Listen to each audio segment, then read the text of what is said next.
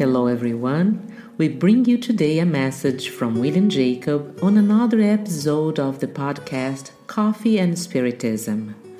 In the book Life and the Way, psychographed by Chico Xavier, we will find a beautiful message from Emmanuel on chapter 17 entitled New Year, which says, and I quote, The new year is also the renewal of our opportunity to learn, work, and serve.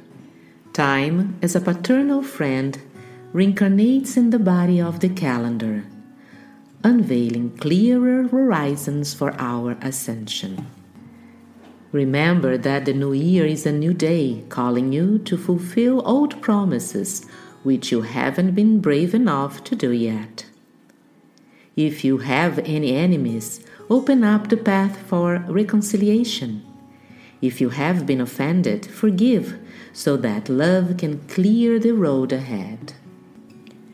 If you have rested too much, come back to the plow of your obligations and sow the good with courage for the harvest of the future. If sadness summons you, forget it and look for the serene joy of a happy conscience in the well fulfilled duty. New Year, new day. Smile to those who have wounded you and look for harmony with those who haven't understood you so far. Remember that there is more ignorance than evil around your destiny. Do not curse or condemn. Help to shine a light for those who walk by you in the uneasiness of the dark. Do not lose heart. Do not despair. Cultivate good cheer when faced with all those who visit you overpowered by the cold of disillusion or indifference.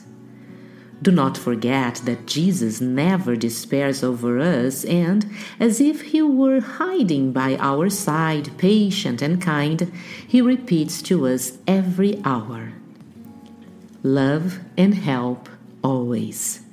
Help others, helping yourself, because if the daylight comes back tomorrow, I am with you waiting for the sweet joy of the open door of your heart. It's curious to observe that Emmanuel recognized that the new year, even symbolically, is a good moment for us to ponder over what remains behind and make new personal commitments towards the year that starts. It's common for us to set goals to benefit from change in the calendar. Some want to start physical activities, Others want to improve their eating habits, and there are those who plan to take the trip of their dreams, start a new course or a new profession. All of that is important, but we must not forget to set as one of our annual goals to end the year better than we started, also from a moral standpoint. And that means forgiving more than we have forgiven doing the good in a higher degree than we do, being more indulgent than we are. In a nutshell, to love more than we love now. And everything in a balanced manner, without setting nearly impossible goals to be reached and without demanding too much from us, which can lead us to disheartening when we discover that despite our efforts, we will still make mistakes. We say that because there are people who say they will run a few kilometers every day, and after a few weeks they decide to quit. Whether because they hurt themselves by lifting more weight than their body could handle, or because on a certain day it was impossible to meet their goals, and then, since they cannot keep the commitment they established for that year, the person gives up and decides not to jog anymore postponing the goal for the following year. That goes for moral transformation as well. If we say we will be patient with all our relatives in 2021, we run the risk of failing on the first day of the year.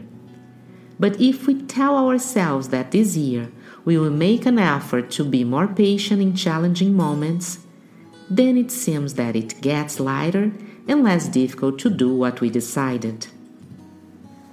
We will end this episode repeating what Emmanuel said at the beginning of the chapter we read. The new year is also the renovation of our opportunity to learn, to work, and to serve. May we renew our strength, our courage, faith, and the hope that day by day we may build a year filled with blessings.